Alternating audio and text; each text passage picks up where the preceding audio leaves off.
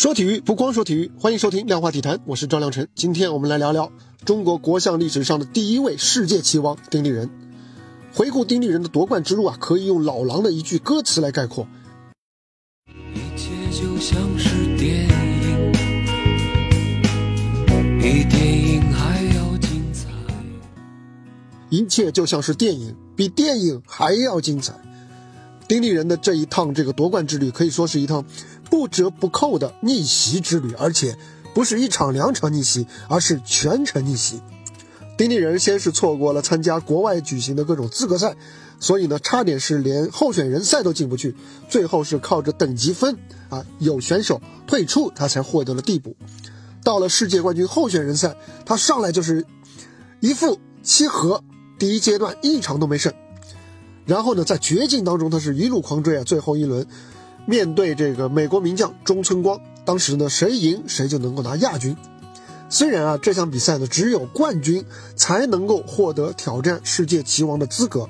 而亚军呢，只是一个安慰奖。但是丁立人仍然是全力拿下了比赛。接着的剧情就开始神展开了，世界棋王卡尔森宣布放弃卫冕，丁立人的亚军呢，意外的为他带来了冲击世界冠军的机会。而在世界冠军赛的慢棋阶段，他和对手聂波，双方是罕见的在前七场慢棋当中五次分出胜负，这在国际象棋的大战当中是非常少见的。丁立人是一次又一次的在劣势当中啊，通过肉搏战扳平比分，最后是和对手聂波战成了七比七的那盘棋，足足下了六个半小时。更加刺激的是昨天的这个快棋的加赛啊。前三盘快棋双方都打和了，如果第四盘棋也下和，那么比赛就会被拖入到丁立人所不擅长的超快棋，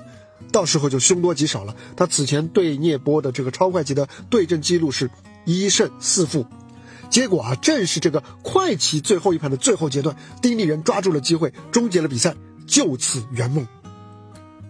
你看他这一路啊，从打不了资格赛，差点连这个候选人赛都进不去，一直到最终的历史性的登顶，丁立人这一路可以说是跌宕起伏，一波三折。但是呢，绝对不是阴差阳错。虽然说啊有幸运女神眷顾的成分，但是这更证明了一句话，那就是运气更青睐有准备的人。我记得在我的野蛮女友当中有句台词叫做“上天会为真正努力的人架起一座桥”，那座桥的名字叫做偶然。候选人赛的最后一场啊，世界冠军赛慢棋阶段的最后一场，直到昨天快棋加赛的最后一场，但凡丁立人少了那么一点强大的心理抗压能力，但凡他少了一点必胜的信念，他都不可能成为中国第一位国象的世界棋王。我们再来说说这个世界棋王这么一个头衔啊，这个是一个非常有含金量的头衔，在各个体育竞技项目当中有很多的世界冠军。大多呢都是可以通过各种各样的这个国际大赛来获取，就连有着智力运动之王之称的围棋，也是有着名目繁多的头衔战。所以呢，一九八八年以来也已经产生了将近四十位世界冠军。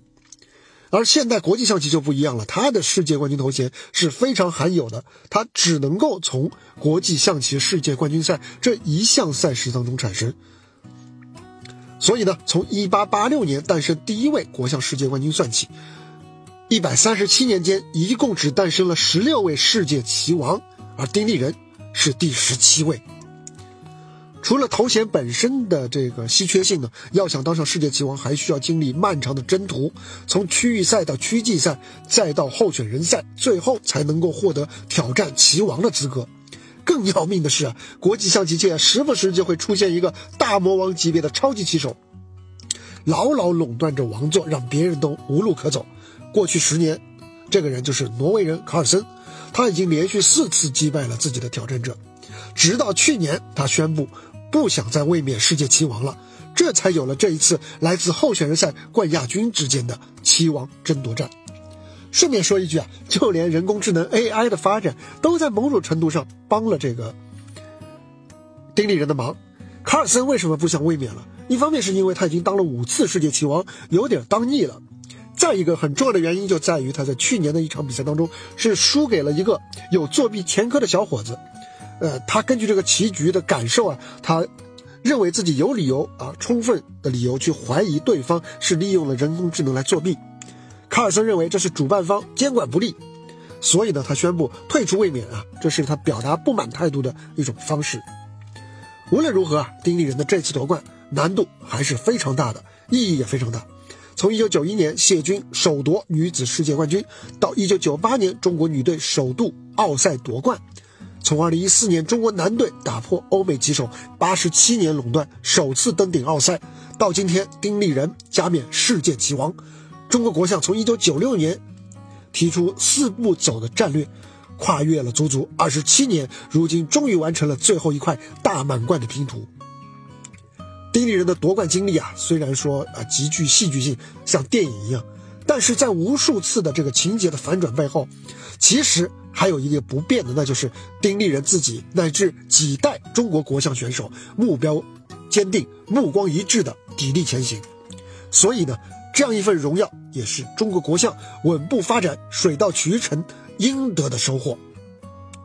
为丁立人的世界棋王头衔喝彩，为中国国象的。大满贯，喝彩！好了，这就是本期量化体坛的全部内容。期待您因为这次夺冠而更多的关注国际象棋这么一项充满魅力的项目。也欢迎您给我留言、点赞、收藏、订阅，说说您对丁立人夺冠的看法。谢谢，我们下一期接着聊，拜拜。